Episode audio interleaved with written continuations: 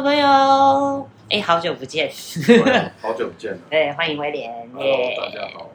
好，我们微楚那个停了一阵子，有三个月，好，我们要来复复更哈。这三个月就是刚好是也是房地产传统一个休养生息的时间啦。对，那我觉得随着呃那个景气复苏，哎，景气有复苏吗？啊，随着新的年度的到来，所以我们就开始我们新的一系列微楚的。的连载，好，那开春第一炮，我们就来聊聊这个震撼市、震撼预售屋跟新成屋市场的这个平均地权条例。好，那我们先讲平均地权条例这个东西啊，威廉你怎么看这东西？你觉得这东西对于呃房地产景气来讲是好还是不好？是是最不好，还是就是你怎么看这个东西？我我觉得市场方面已经出境了。那也就是你说利空出尽，对，因为你看哦，前面有几个东西，它是呃房地合一税二点呃实价登录二点零，对，再来前前一段时间是房地合一税二点，对，那再来就是一个平均地利均钱条例的增修哦，这一些部分增修五点，是是是，那这几个我觉得都是政府上面，它不是为了。我觉得他只是为了是不是政治关系，还是要政治关系？OK，还是要，因为他不是真的要完全的把这个价格给打下来。嗯，对，因为我看了这个平均借钱条例的一些做法，还有最近的同业之间的讨论这件事情，嗯，其实是让供给量变少，哦，变少。嗯，那你说为什么这样说？为什么叫做平均地权条例会让供给量变少？好，其实房地合一税。它其实是让二手房、中古屋出来的这个新成屋，它控制它的年份，譬如说两年他课多少税，五年课多少税，所以会让被课税的这些人，如果他没有赚头，他平转，他平转的意思是说他没有赚钱，那转给人家，他也不会被课到税。是，对。但是如果我想要赚钱，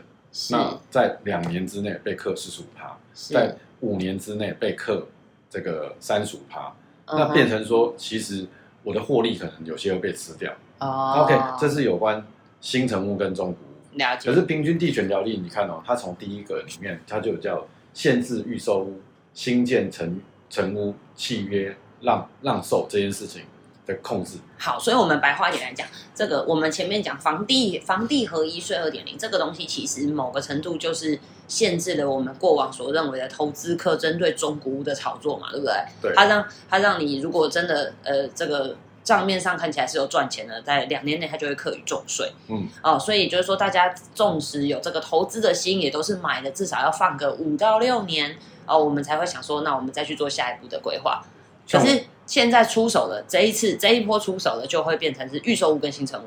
对，哎，呃，这次比较会有可能，呃，之前的房地合一税比较是新成屋跟中古屋。嗯哼。好，在这比较多的东西是在预售屋跟新成屋的契约上面。好。对于建商。好。好，所以呃，我我们其实来聊聊，那我们来讲讲什么是平均地权条例好了。我觉得这个东西可能对于很多嗯一般消费者在看新闻的时候，就觉得是什么东西，听起来有一点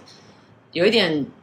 好像每个字都看得懂，但是其实又又不太知道。好，我们来讨论一下这一波针对这个平均地权条例有一波修正嘛？那修正其实呢，主要是针对了五个重点。那我们今天就会花一点时间，一波一个一个个来讨论这五个重点。那在开始之前，海豚先把这五个重点跟大家简单的讲一遍。第一个重点就是限制预售屋、新城屋的契约转转让或是转售啊。那第二个是重罚这个不动产炒作行为。第三个是建立检举奖金制度。第四个是司法人取得住宅用房屋许可制。啊，这这听起来都很文言文，我们等下会一个个来解释。那第五个就是，呃，预售屋解约也必须要申报登录。好，那我们就一个一个来讲啊。首先，我们第一个来聊这修正的第一个重点，叫做限制预售屋新成屋的让与与转售。讲白话一点好了啦，过去我们市场上会有这个东西叫做什么红单，对，那就会有这个红单转让。威廉你会先在讲条例之前，先跟大家讲红单红单转让到底是一个什么样的状态。红单转让就是说，其实它是一个权利啦，它其实它叫一个选择权。嗯，比如说，要看以前股票的选择权。是，譬如说我买了一个东西，可是我还没给钱。是，譬如说啊，我用那个定金，定金对。譬如说我买了一个 Hermes 包包，嘿，那我买 Hermes 包包，我先定，对，假设我我有权利可以先定，是可是我定的时候，我是不是这一这一咖，嗯大概是三十万，是，但是呢，其实我只付了三万块的定金，嘿，但是我付三万块的定金，其实我就可以把它原本的三十万嗯，卖到五十万，哦，那我中间我再卖出去的时候，其实就赚了二十趴，呃二十万二，十万的价差，这对，所以我是拿三万哦去杠二二十万。对，哦那所以用包包的概念会比较清楚一点点。那用到预售物的概念那等一下我问，那如果正常逻辑来讲，这个买的人到最后。就是买包包这件事情就变成是好，反正你有这个权利，我跟你买了，到时候是你去帮我把那个包包拿来给我，这样意思嘛，对不对？哎，那房子呢？其实房子它红单的概念就是它预售买卖合约，哎，预售定金单那个订单哦，红对，单因为这样是粉红色，大家就叫它它是粉红色。第一单你客人拿回去的都是是红色粉红色，粉红色那一点，所以我们都叫做红单是啊，不能买买卖。嗯，那以前是我拿了这个单子之后，譬如说我先付了十万块，是。那我买了这个五百万的房子，是。那后来他们一定会，呃，建设公司或者是代销公司一定可能会调价，就是卖到几层的时候要调价嘛。对对对，所以我一开始买的五十五百万的房子，嗯。可能我一平买五十万，嗯，那五十万的时候，它在调价调上去的时候变成五十二万的时候，我就可以顺势就把我这个原本的这一户的权利卖掉，卖掉啊对，哦那我中间就可以赚这个价差。对对对，这这个部分来讲的话，就是我们刚才所说的，做红包包也是一样道理。哎，可是这样子是建设公司也允许我这样做嘛？因为一开始签红单是我的名字嘛，可是比如说好，我在这当中，我我假设红单我单价一瓶买的是五十万，后来一瓶涨到五十二万了，我把我的这个五十，我把这个权利卖给好，假设卖给你好了，卖给威廉，那建设公司今天变成最后签约交屋的对象是变成是威廉，那建设公司也是同意这样做就对了，呃，那个时候同意这样做，可是现在的法令一出来的时候，其实他就会去管控消费者，呃，销售者不得同意或协助买受人让与或转售。以前，重点来了，就是这个对不对？嗯，以前其实建这以前在政府单位的角度，并没有严格的限制建商不能做这件事。嗯，但是现在根据平均地地权条例的修正过后，就变成建设公司其实是不可以同意这样的行为的。哦是不可以同意这样的行为。好，我们仔细来说说法条啊。这个买房子的人哦，除了他未来这个规定之后变成预售屋或新成屋契约，买受人不能转让或者是转售，只有几个条件。啊，首先第一个条件是买受人，就是买房子这个人他的配偶、直系、二亲等内旁系血亲，或者是经过主管机关核准的人才能够转让或转售。哦，那重点来了，销售者卖房子的人这一次有规定喽，不得同意或协助做这件事情。啊，以前是没有规定的，对现在有规定，而且不止规定，还有罚则哦。一户是五十到三百万一户哦，哈，一户不是只有一个建案，是一户。好，这件事情我觉得就对于整个条例来讲做了一个蛮大的翻转哦，变成不连卖房子的人都有事，所以建商这个不管是建商或是代销业者就不能够再做这样子的事情了，对不对？哎，那这样对于跑单姐姐，就是我们建案销售现场，其实他们有时候会用这个赚一点点嗯外快，哎，嗯，对不对？他们其实呃，不要说早期啦，其实现在都还有，就是说我今天假设我跟豆饼讲说，哎，你买这一户，我觉得这一户呃会赚，因为我觉得我们在卖十户就调价格了，所以这整区的价格应该会调上来。那调上来的话，我那时候在帮你卖，所以我对啊我有，可能我就真的有朋友就是跟到一个对的跑单姐姐，然后就一直就就做这件事，一直赚钱呢。过去哦，我不能讲朋友名字，但是过去他的确是靠这个方式，这个跑单姐跟着一个很给力的跑单姐姐，就这样配合配合配合，也做过不少次买卖，他们其实这两个都赚钱嘛。因为他很知道说下一波，其实跑单姐姐也不是主动要去做这件事情，嗯其实，在某一种程度，其实呃，建商跟代销公司在销售的过程当中，在卖几成的时候就会调价，这是很正常的。是啊，那在调价的部分，你看哦，这个以前这个概念哦，假设有一百户，嗯，我卖了三成完之后是平均均价是五十万，是。可是我今天有没有可能调到五十二万的时候，接下来的剩接下来的呃七成，嗯，可能就底价就是五十二以上，对啊，那就是我往上，也就是说我前面有一点被认为是早鸟的价格，所以很多人会往前，对，对，往前去推。那呃也有，但是我觉得现在因为有实价登录二点零，嗯所以它登录的时间是比较近的，所以比较难操作说。我被锁案，所以我们接下来后面有一个啊，后面对后面操作这件事情，对，所以这个其实我们比较常在看实价登录二点零，或者是比较敏感在市场上面的，我们也会运用说，哎，我也可以用早鸟的时间嗯去买到比较好的楼层跟有景观的楼层。嗯，相较来讲，我之后在跑这件事情的时候是比较快。嗯，对，这个是呃，现在这个条例出来的时候，其实后面比较这个事情就是比较不就比。较不会做，而且我我们其实我们今天会不小心爆好多那个那个呃在那个预售预售案的料。我还听过一个做法、啊，就是可能会找所谓的人头户，嗯，哦，不管是建商里面的员工啊、亲属啊，或是人呃不认识的人之类，反正就是他们的人头户会去做合约，然后真的签了，然后签了之后再用解约的方式，或者是哦真的就是签在某个人的名下，然后到最后再再拿出来做转卖。所以其实这一条的这这一个修订。也是这个修正重点，其实也某个程度是要遏制这件事情嘛，嗯，运用这个人头户，然后来锁这个房价这件事情。对，所以其实过去业界也确实的确有这样的状况嘛，就是用人头户来锁价格这样。嗯其实我刚才在找东西，一直找不到，没关系。就是最近的那个定情呃定金收据，是。它有增列很多条，是，就是有关不得转让这件事情，嗯。有写在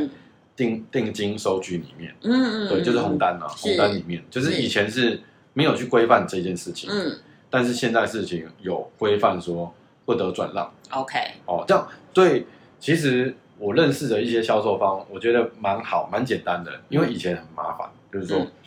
有些人就是对于建设公司，有些小小的建设公司反而比较麻烦，嗯，就是有很多人换约。对，讲难听一点，我今天换约，建设公司其实没赚到钱，嗯。他反而会杜烂。为什么杜烂？他他卖你五十万，你瞬间当中你卖五十五万卖掉，嗯，那他他会心心里在想说啊，这五万我赚就好了。就就会有这种概念。那所以会有一个换约的手续。对，哦，这个概念。是，所以这个概念出来，其实某一些建设公司里面的行政人员可能会觉得说，哦，好险，也没有这件事情了。就是哦就是比较哦所以站在建设公司的角度，其实反而乐见其成，因为动不动就换换约对，不用就省了一直来换约这件事情，对，而且就变成真实的利润会落到他们自己身上了，而对而不会被这些炒作的投资客赚走这样对子。，所以这才是我就觉得说，他他会不会？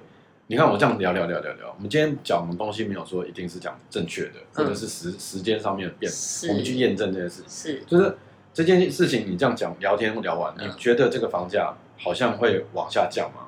好，我我不是说一定会希望往下降是对的，或往上涨对，是对我来讲没有差。是，可是对这种事情来讲，会变成说，那我建设公司我就保险一点，我就慢慢卖，慢嗯，慢处理。对哦，这件事情。当然，这次的平均地权来对建设公司有影响，因为它有很多贷款或者是有后续的。最近有、有有金管会有对银呃对建设公司的银行贷款上面，嗯还有信托上面的嗯钱、要求要求非非常哦非常严格。那这是下一集，我们今天就对真专心把这个平均地权地权条例，哦好难念，平均地权条例好好来聊一聊。对，好来，哎，那总有例外情形嘛？他这样子，这样听起来等于我如果今天买了一个预售屋或新成屋，哎，我买下去我就不能随意反悔了呢，其实对不对？啊，如果我买了，讲难听一点，像 COVID nineteen 这样子一来，啊，如果不小心，我我买的当下我的薪水可以支付啊，啊，忽然又来个 COVID，我又失业，或者是我缴不出来啊，可是他又不让我转给我的，转给其他人，那这样怎么办？好，这个其实它里面有写到比较特殊的一些情形，就是签约后，如果财产上面有因为强制执行或配偶近亲啊相关的一些重大伤害的一些部分，啊或非自愿失业等等这些相关，我认为这些东西都是对我我现在头脑看到的时候，我就觉得很多的解法可以解。啊，对，你说非自愿失失业，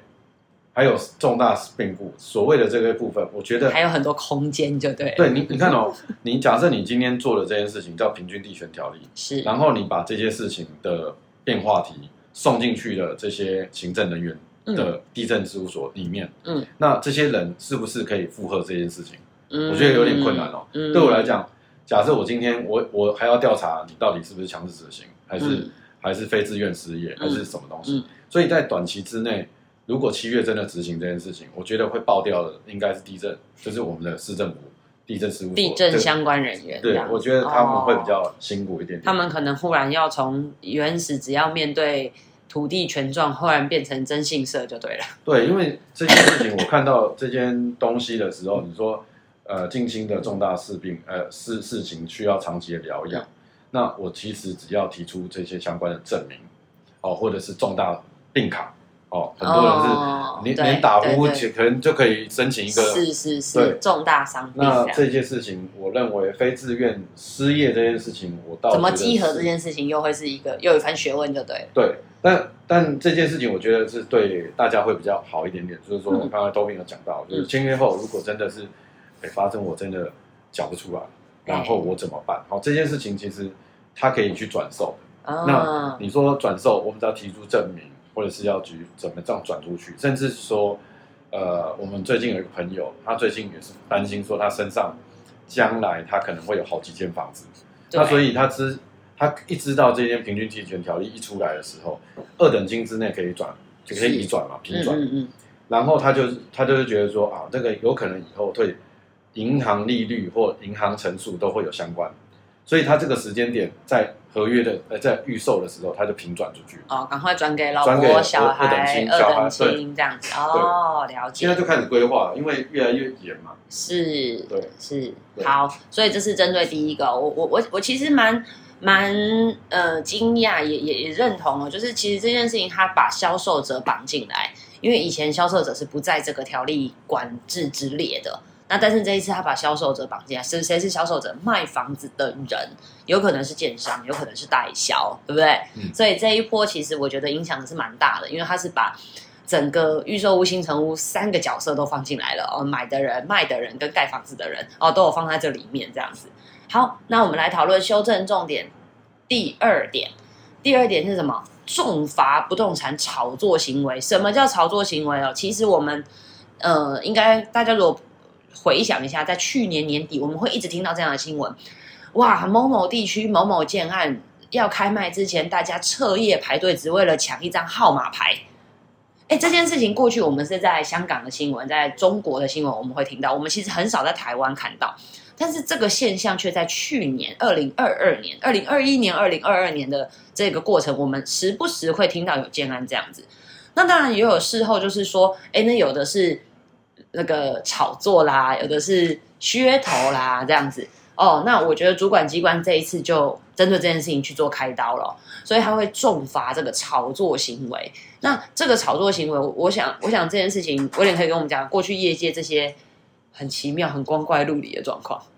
呃，其实它的闭门销售就是潜销，嗯，还有其实我觉得现在最近有很多潜销，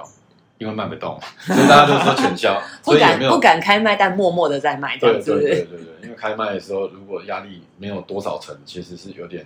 会比较难看一点点，是，那也会比较压力啊，嗯所以潜销先潜销一段时间。嗯，所以我最近听说很多潜销，潜销半年。潜潜潜个半年这样，对或潜很对对潜很久这样对，子。最近有这种事情。好，拉回来，就是在潜销上面呢，有很多人会是说，哎，我是 VIP，我是 VVIP，那种进到房间里面，好像只有你一个人。嗯嗯，哦，在我们在早鸟中的早鸟，你可以来选购嗯哦这个房子，嗯然后任你挑选或者比较特殊的户型，嗯，或者是比较特殊的价格。嗯，好、这个是一个比较高规格的那种饥饿行销的概念。那在当然就是说，哎，我的好的产品，我还可以利用另外一个，就是说烘台，就是烘台这个概念。哎、对，我觉得这个比较比较要命哦。就是你如果说制制造热销这件事情，我觉得那过往其实很多人在做，不管是呃这个发灵眼来啦，或者是发新闻媒体来啦，但是那个过去可能就仅止于只是做人场而已。但是后来开始有一些更要命的，就是哄抬价格，制造买不到的这个饥饿行销，然后以至于让它维持住，甚至更创高价。那我觉得这件事情其实就我们自己消费者的立场，我就觉得那那是那个其实不是一件好事。嗯，所以其实这个条文的修正也是要遏制这样子的行为嘛。其实它里面有一个很好的点啊，其实呃，大家如果单一的去看修，呃，就是重点二这个部分，嗯，然后后面可能会讲到那个，我觉得记得是预售屋解约要申报登录这件事。哦，对，那是我们最后会讨论到的地方。那这件事情其实两个勾稽起来其实是勾稽的。譬如说，我今天我会不会有很多的建设公司？假设了，不要讲建设公司，就是某些人销售现场，假设我卖给了都品，嗯，很高价，是。放呃一间六楼放那边，对。然后你就买了，对，然后你就说哇，这个价格我可以买到两百五十万，嗯。哎，讲两百五十万，就会让大家觉得大家就会觉得是讲什么？讲哪一个案子，就是两百五十万卖给你，哦，就人家就说哇，实价登录真的是两百五十万，嗯那这个时候其实就会有一点点哄抬价格，就叫定锚。我们常常在讲定锚，啊，人家就觉得哦，这些栋应该就是两百多万的价格。对啊，因为实价登录看得到，对，那有没有可能说我在过户给你，或者在过程的给你，我先预售，我先卖给你的时候，我就登录了。嗯登录完之后呢，我就跟你解约啊，对，嗯再解约。嗯，所以这一次为什么后面会有一个叫解约要登录这件对事，情？就是要遏制这件事情，遏制这件事情。这样嘛，假登录这样，那其实这也是跟这个重点二这个部分叫做不动产炒作行为，就是我刚才做的这件事情，其实有没有所谓欺瞒消费者的一些想法？嗯就，其实它不是真正的销售掉，对，但是他就给你一个定这个钱，但他就运用实价登录的公正性，对，所以这叫做散布不实销售价格哦，跟销售量。譬如说，啊，我懂你意思，还没破三成，你就说啊，我已经破八成，还是什么什么什么。么，然后你的实价登录一登出来的时候，可能你还没有看到几户在成交。是，哦，这这其实有很多的，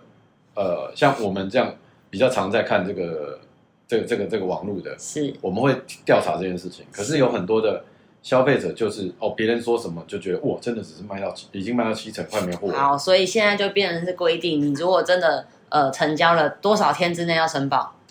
呃，哎，我记得三十三十天，对，对。而且是代销业者或者是建设公司都是三十天哦。嗯。也就是说，呃，如果今天只要一个建案，它销售期间超过三十天，理论上来讲，你应该就可以看到它早期一个月前成交的状态。但、啊、但最近我有访查了几个案场，大家真的有如实，哎，大家真的有如实，但是只是说在实价登录的这个上面，如果建案他消，我记得啦，嗯，我记得，因为我有打电话去问，但是我觉得不是没有一个给我一个真正的解答，就是是没有卖到三到五间的时候，他就没有登录，为什么？所以他们也是批次登录，他们不会逐案登录。没有，他担心这些太少的量是假的，哦，所以他宁可见所以不登揭露是这样意思吗？呃是他登录但不揭露。变慢，对。哦他变慢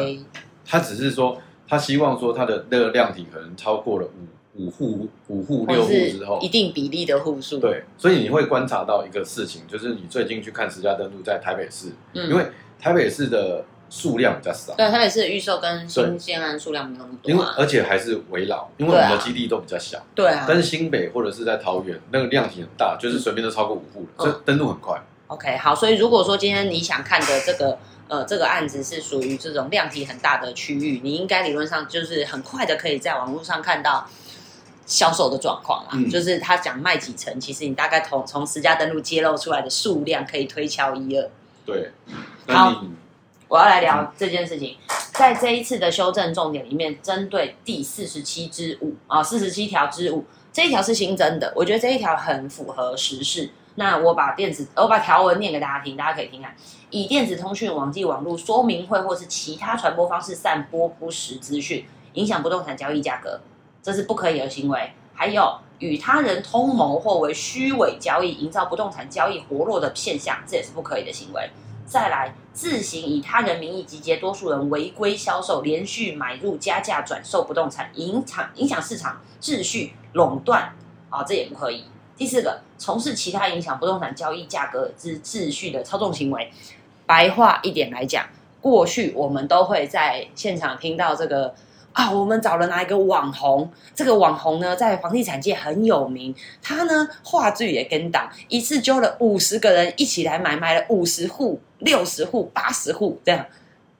过去威廉应该有听过这种东西吧？非常多，好啊，听大家这件事情以后没有了哈，这是不行的。再来，呃，什么发？我们刚前面讲的什么发灵眼来排队啦，嗯什么创造这个呃那个号码牌热销，光是号码牌一个热销。还有再来就是呃这个某某医师团，然后一次集结十户来集体杀价这件事情，过去我们其实时有耳闻啊、那不好意思哦，这件事情也是这一次我们要修正的重点。哦，所以你可以看到，未来针对这件事情，其实是会被，呃，是是不被允许的，而且嗯甚至针对这件事情，就讲到了修正重点三，我们建立了，就即将建立了什么检举制度，嗯，然后其实就是要针对这件事情去做检举，对不对？而且我觉得这一次的选举真的是蛮难的。那我真的想说，七月以后会不会有很多的是隔壁的建案来检举隔壁的，那隔壁的又来检举他了，就是每天地方主管机关可能每天在处理这种事情。就处理大家吵架这样就对了。对，而会不会有很多神秘客？呃，我觉得现在就本来就有很多的试调啊，很多的延展啊会出来啊，本来就是很正常的、这是正常的。但是就会变成说，大家在销售的过程当中，就是要提醒一些销售人员啊，以前讲讲话的时候就是说，呃，这样我我昨天看十位，他是说平均地权条例出来，嗯，有什么八大八大销售人员不能讲，呃，就是不能讲话，不能讲不能讲的话，对对对嗯嗯对，就里面啊说有有一些比较哄抬的事情啊，或者是像几户啦，是。哦，以前可能会在口语上面呃暗示，讲出来，哎，但是现在可能在上面不好操作。确实也是啊，因为有的时候那个总不能就是卖房子像卖药一样夸大疗效，对不对？啊，我们夸大销售量，其实这件事情我们也不是也是不乐见的。那我我其实还是站在很正面的角度看平均地权条例啦，它其实还是希望大家有什么就说什么，对不对？你卖多少就多少，卖多少钱，卖多少户啊，怎么样就怎么样，而不是借由这个销售人员的。一些唯心之论啊，你明明就只卖三三成，就硬要说我热销八成，嗯，对不对？那明明就是一瓶的价格应该是这样，却又哄抬炒作，呃，漫天加价。然后再来就是还有这种呃，我觉得也要杜绝一些状况，就是常常过去有一种模式啊，就是所谓的这种网红揪团购哦，团购，因为很多人觉得哎，什么东西都可以团购啊，房子能不能团购？那其实团购本意是好的，有没有？我们大家一起谈，可不可以谈一个好一点的价钱？嗯，哎，可是就有人用运用了这个好价钱，结果呢转卖牟利，嗯就这件事情也是呃政府单位机关所不乐见的。所以呢，其实重点三就在于建立讲检检举制度，其实主要是要杜绝这个我们刚刚所说的这一切行为。对，那呃也也也回到第二点哦，第二点就是说禁止炒作，是因为现在开始有很多运用这个社群软体啦，或者是这种揪团妈妈、网红啊、意见领袖这样子的方式啊，或者是说去做饥饿行销这样的方式来影响市场秩序。那我觉得这件事情也是不乐见的哦，尤其是嗯，政府机关仍然把房地产这件事情、住宅市场视作民生必需品，嗯，所以它某个程度也要遏制它有被哄抬或垄断这样的状况嘛。好哎，这是会罚钱的哦哈、那个我们刚刚所说那个炒作行为会有行政罚哦，会罚一户哈一百到五千万，我这真的很多啊，很贵哦，一百到五千万的哈，不要不要，而且而且是按次哦，哦，不是一不是只罚一次哦，啊、一户查一户来罚一次哈，而且你要看哦，它上面其实有做一个叫做违规或炒作业者，还有人员，所以它其实是有很好玩的地方，它是连当就是个人他就处理，它不是只有公司，其实以前都是罚公司或罚建对设公司，对。对这一次是连相关炒作业员、作业者、人员都算在里面。嗯，哦，金胸宝。好，来，我们来聊重点四。我觉得重点四也是我蛮蛮这一次也觉得很奇妙，会放在这里面，就是司法人取得住宅用房屋许可制。为什么会有这一条？但我觉得这一条啊，其实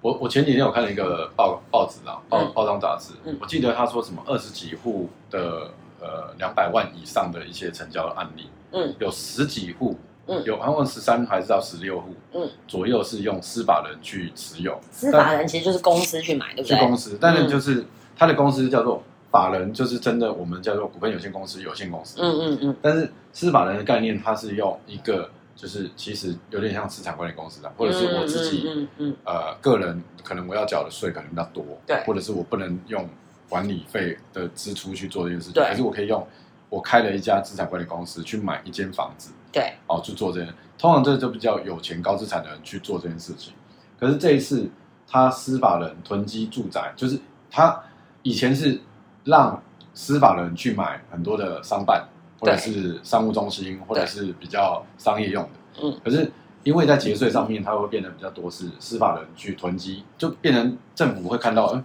奇怪，这些一堆人好像住宅都司法人在买对，都是做这件事情，然后有一些税，还有一些费用都可以抵扣成本。啊，我懂意思。哦，好，所以威廉刚刚讲的意思，其实我觉得在这个呃，这个这是主主管机关公布的这个草案总说明里面，其实讲的很清楚哦。他们在这个条例的第七十九条之一哦，有新增的这个法条。那它的法条这一条是新增的。那他为什么他有说明？他说原则上他们认为司法人应该是没有居住需求的。嗯，你是一个公司行号嘛？你怎么会有住宅的需求呢？你要用应该是店面、仓库、办公室、工厂之类的这些，就是不是住宅。所以他认为住宅不应该是司法人应该买的东西。好，再来，他们发现了从民国一百零八年到一百一十年，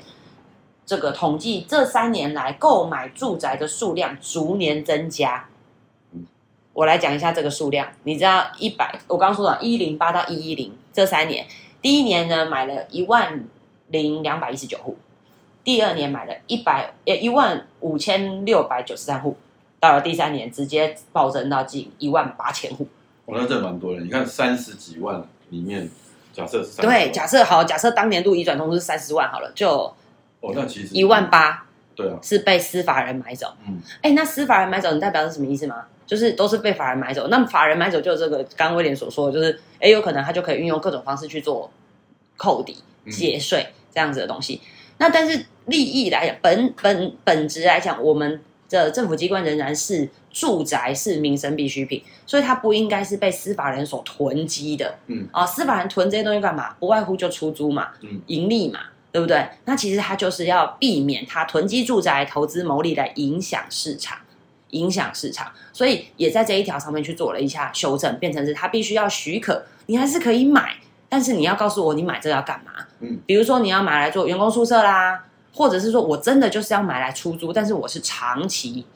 哦，又或者是说我买这个是为了什么？我要围绕都根，嗯，哎，会有这种状况嘛？对不对？比如说我这一户我想都根，但我不想等，我就直接卖给建设公司或卖给这个资产管理公司，对，为了都根，这个状况是可以被允许的，但是你就要提出申请，你要减负这些相关的计划，嗯，啊、那这个东西，而而且还规定哦，你买了之后五年是不能移转的嗯，哦，这开始有规定了。所以过去我们曾经见到过有这种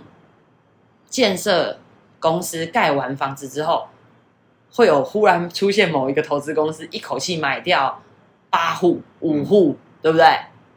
会有这种，然后再慢慢卖。对啊，其实就甚至那有可能就是建设建设的高层左手换右手而已嘛，对不对？那其实他就是要遏制这样子的行为。所以你买了之后，你可以买啊，可是你五年内不能卖，而且你买的时候你要告诉我你买了要干嘛，而不是就囤在那不动。嗯，哦，所以我觉得这一条也有也有去做一下这样子的，其实第四条，其实我看完之后，感觉其实就是在一个希望你做呃把人买下来完之后，让你做长期的方式。你看，大部分都用五年这件事情来去恒定。是你看房地合一税，虽然它表定说两年之内买卖课四十五趴，嗯那呃房地合一税五年呃三年到五年是课三十五趴，嗯那其实都是在五年这个时间，所以五年是一个坎。他他为什么要克你这么多的税，跟这限制你这个时间不能再移转？嗯他希望说你在这个时间你不要移转太快，嗯，所以他抑制这个事情。所以我看了这些到第四点的时候，我还是觉得他所有都在打供给面，就是不让这个市场的移转变快。嗯，你有你有没有发觉，你在房地合一税的状况就是，哎，你赚太多，所以你在这个时间五年之内，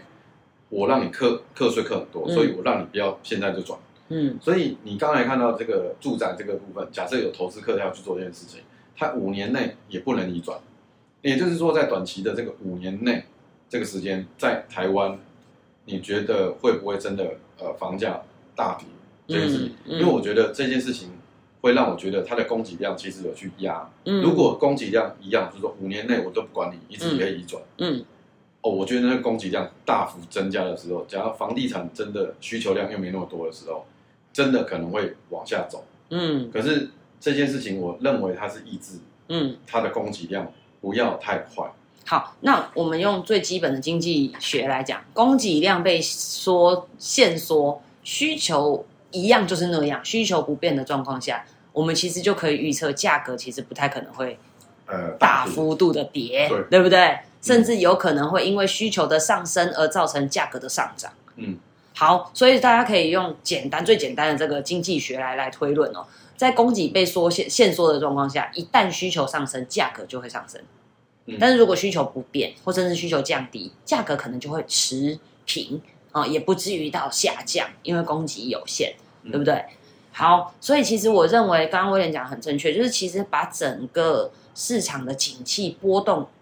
强把它拉缓，嗯，哦，硬硬拉的把它拉成原本是很陡上陡下这个波浪啊，硬把它拉成平缓一点啊，把这个时间往后推嘛，我们至少就是往后推五年。而且你看啊，它采许可制，它有三个点：用途、限员工宿舍。有没有有没有买豪宅给董事长住的？也可以嘛。有哎、就前阵子延上的那个集团，我们就有看到啊，对不对？对前一阵老董硬是要在台中七期买个豪宅，然后说什么员工使用，对啊。结果也没有员工在用啊，都他自己在用。所以你看哦，他的许可是让他住可以都嗯 OK，、嗯就是你在这五年之内你不要给我卖，是不要移转，是，就是用这样的概念。你看长期出租经营，其实最近有很多的包租代管，嗯，有很多整栋的把它包下来，有很多建设公司现在目前转换成变成包租代管。嗯，为什么？因为它嗯在短期之内，它的营造成本上升非常多。哎、他有说可以长期出租经营啊，或对围老都跟，这是可以的。对，所以它这件事情其实就会变很多。其实很多的时候，为什么叫做都跟围老重建这个项目？嗯就是说我在我短期的时间，有可能建设公司来整合这个地方，是可是它建这个建设公司有没有真的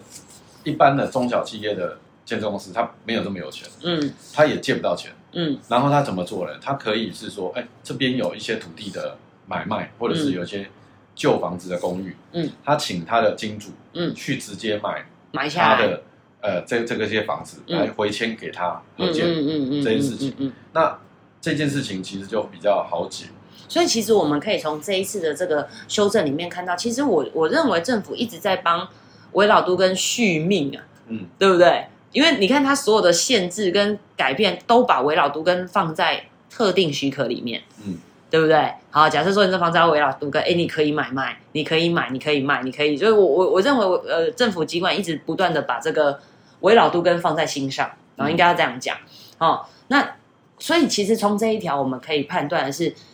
司法人还是可以买，可是他买下来不能来炒作了，他买下来可以去做包租代管，他买买下来可以去做长期经营，甚或是做围绕度跟。好，那也就是说是长线来讲，其实你仔细去看这个所谓的政府公布的这个总说明里面哦，我认为这一条还只特别提到了一个族群，叫做过往我们知道在嗯几年啊几年前，曾经大家做过一个房地产的美梦，要不然盖起来卖给中国嗯，人民。哦，哎，不好意思哦，改成许可制了哈。嗯你知道那代表什么意思吗？就是他他这总说明里面就直接说到了，哎，他直接就是把这个我我我把这个法条说出来，他直接参考台湾地区与大陆地区人民关系条例，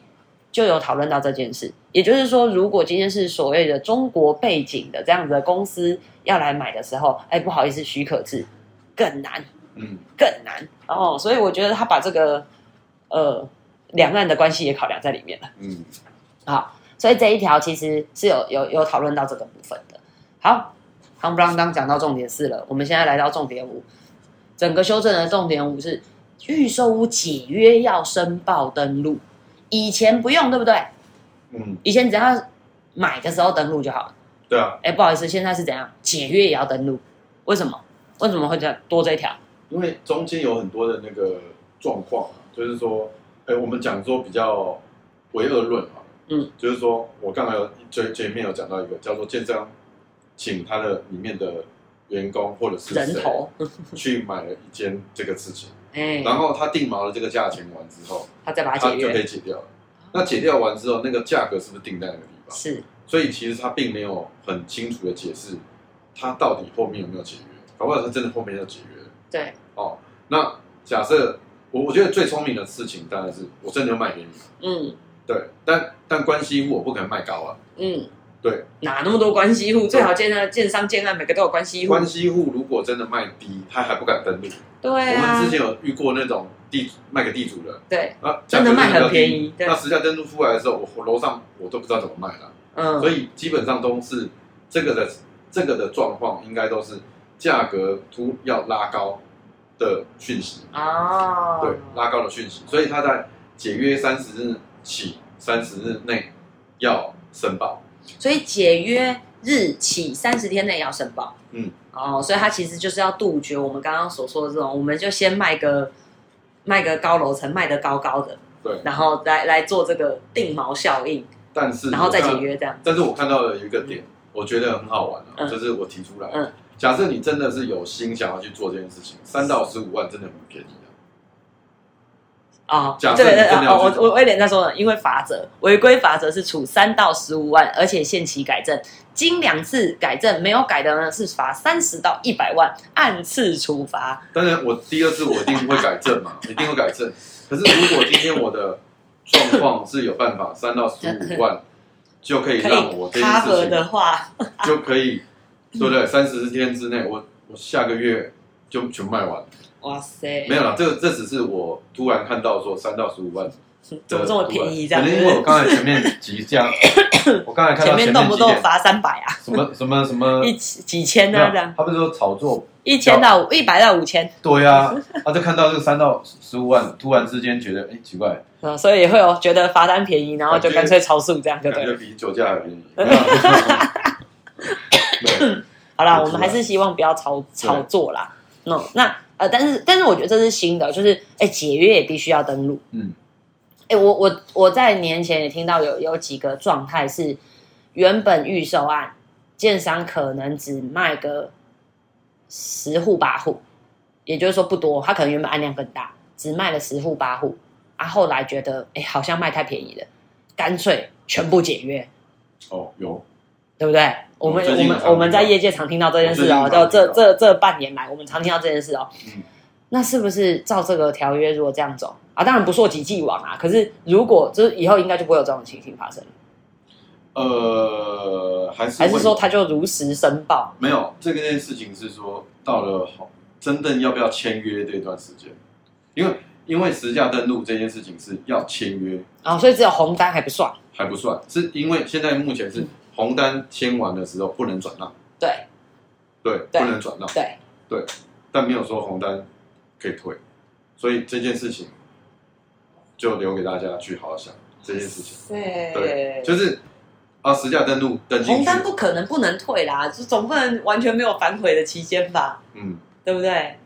对不对？总有那种妈妈买了，小孩不喜欢，大家最 最常听到这种烂理由。对，要突然要出国，对，突然要出国，还是买给小三被发现这样啊？怎么每次都这种理由？还是妈妈从南部不上来，对对对之类的，大家听到的理由都或老婆忽然不嫁给我之类的这样子哦，大家听到都是这种理由这样。所以哦，好，所以威廉点出了一个空间哦，就是红单跟签约是还有一点时间差的。嗯，好，好了，我我我们我们总是要那个政令宣导一下哈，为什么要做这一次的平均地权条例修正呢？哦，还有几个预期的效益。首先，第一个是什么？防止虚报价格。对啊、再来就是严禁哄抬，再来是阻断这个转售毛利炒作，再来就是啊，不只是个人炒作，司法人也不能炒作。那主要的目标就是调控房市。我我我想我想这这次我我嗯，跟大家好好的解读一下这个平均地权条例啊。那但是我们要来讲一下，请问这个实施时间到底是什么时候呢？我记得好像是七月七月一号吧，七月七月一号，今年是二零二三年对啊，二零二三年啊，我们现在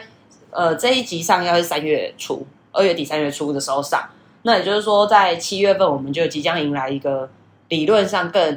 健全的预售屋跟新成屋市场啊，对不对？大家一定要面临新的挑战，对。那但但是我我我仍然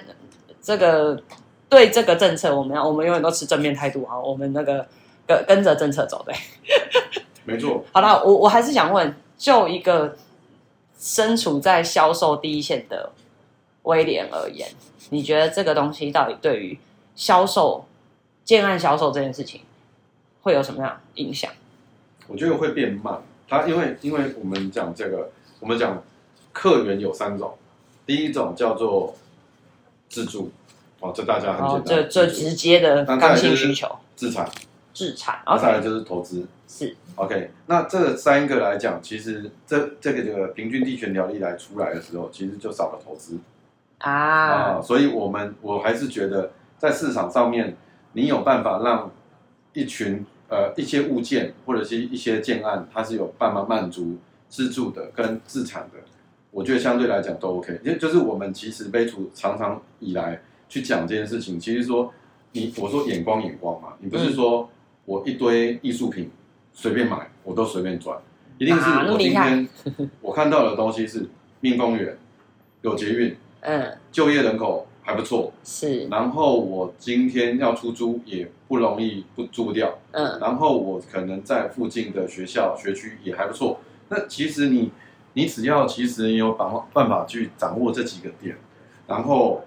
去买这件事情，我相信你你不论你是自产或是你用自住，嗯你长期来看，这个物价波动一定是一直往上走。嗯所以其实不是房价往上增加，其实是我们的钱越来越薄。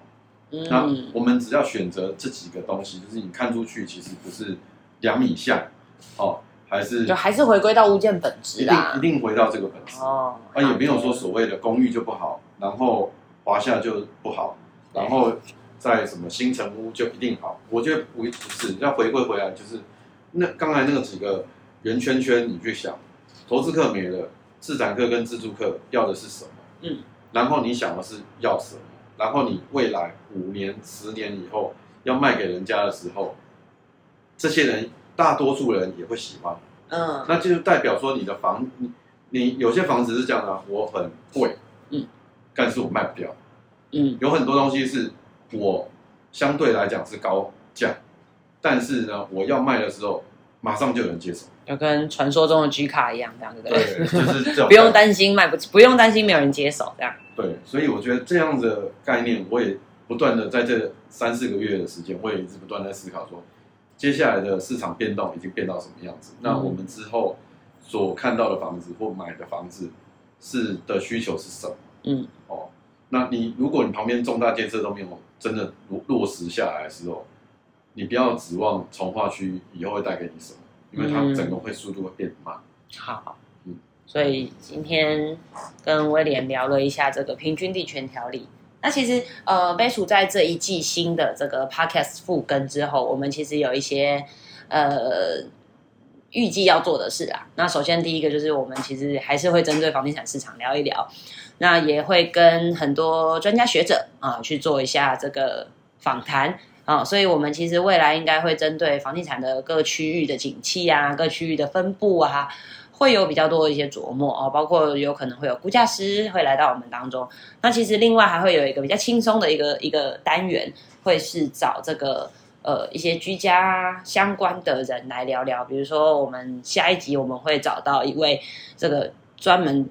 鱼博士啊，他最专精的是做这个水族啊，在家里怎么教你怎么在家里养鱼、嗯啊。那如果呃家里有想要做这个水族箱啊，小朋友想要养鱼的，或者是你不知道怎么保护保护你的鱼缸的啊，那这是我们下一集要聊的事情。哎，或者转折会很大，从从平均平均地权忽然聊到怎么养鱼这样。对，但我我我我相信这件事情是呃，也是很多，如果你真的要开始布置一个家，你有这方面兴趣的人，你会很关注的。好，那不外乎就是跟房子相关的事，都在我们美楚里面。那大家不用担心，美楚我们还在哈，我们还会陪伴着大家走过景气循环。好，那我们今天这一集到这边，我们下期再见喽，大家。拜拜。